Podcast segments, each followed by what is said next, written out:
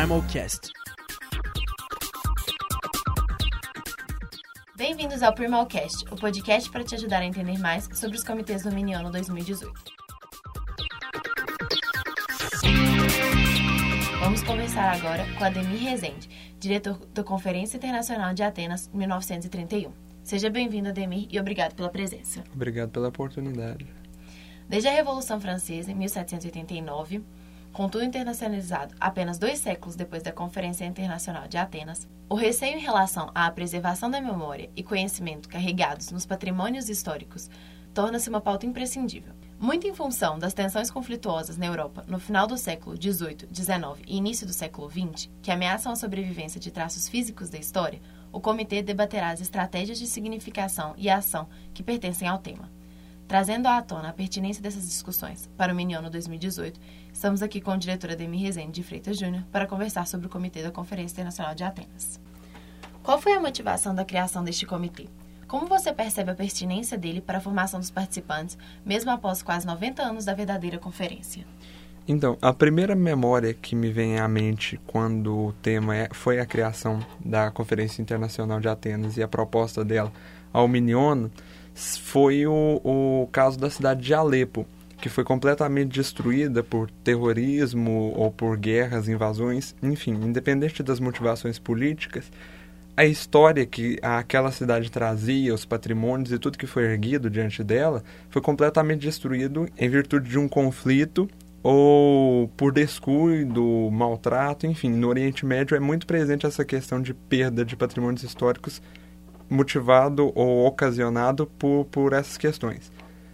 Isso me levou a propor algo que também já era uma intenção minha, um comitê novo no Minion, um comitê que não tivesse na área de mainstream de atuações das relações internacionais. Foi então que eu, depois de muito pesquisar, encontrei a Conferência Internacional de Atenas e acredito que, mesmo depois de 90 anos, ela continua sendo o pilar trazendo para os termos arquitetônicos que a gente vai discutir no comitê, o pilar da, dessa salvaguarda, dessa proteção de monumentos históricos e culturais na, na, no cenário internacional. Hoje em dia, quais os principais impactos causados pela Conferência Internacional de Atenas? Mesmo diante daquela época, daquele cenário de crise, de incertezas, é, ele foi o, o, o início, o pontapé inicial das questões e discussões de proteção de patrimônios históricos. Antes já havia algumas questões, mas eram, uma, eram questões debatidas no âmbito de estados, porque muito se entendia que aquilo pertencia a um estado, ou seja, era de tutela apenas do estado cuidar da, da sua história, dos seus monumentos e patrimônios. Com a evolução da interdependência e a criação de um sistema internacional mais amplo, a questão da Liga das Nações também, o surgimento dela e uma comunidade de nações, viu-se necessário que o patrimônio, uma história de um país, não pertencem somente a, a, esse país. Aí já se iniciou a discussão de pertencimento de, da história humana, ou seja, os estados não são somente os únicos a defenderem sua própria história.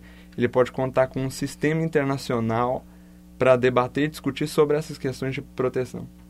Quais desafios o senhor acredita que os delegados irão enfrentar no decorrer do comitê? Como é um comitê histórico, eu acredito que eu partilho é, deste medo com os outros diretores de comitê histórico, seria a distoância dos delegados, e a gente tende a, ser, a agir dessa forma, em não separar o que é histórico do que é atual, ou seja, é, vir com proposições e ideias que hoje em dia seriam excelentes e aplicáveis, só que na época eram sandices de ser ditas em, diante de, um, de uma Assembleia Internacional. Então, o, o medo principal é essa questão do, do é, lembrar-se do ponto histórico em que estamos discutindo essa questão patrimonial. Para fecharmos, como está sendo a preparação para o evento e quais são as suas expectativas para o Miniono 2018?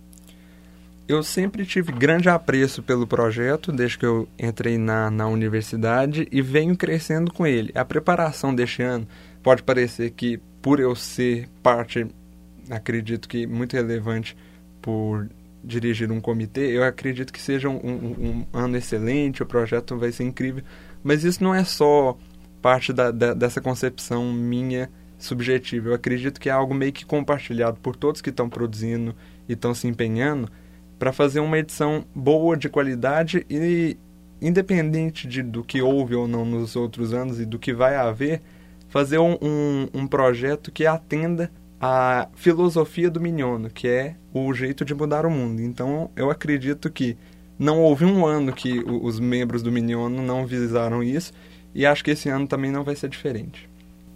É isso, ficamos por aqui. Agradecemos o diretor pela participação. Continue nos acompanhando para saber mais sobre os outros comitês. Até lá!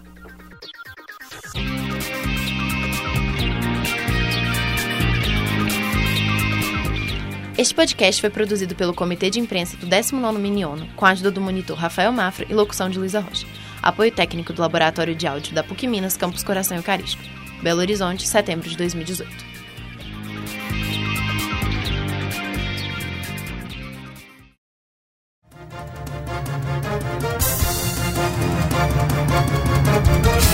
Primal Cast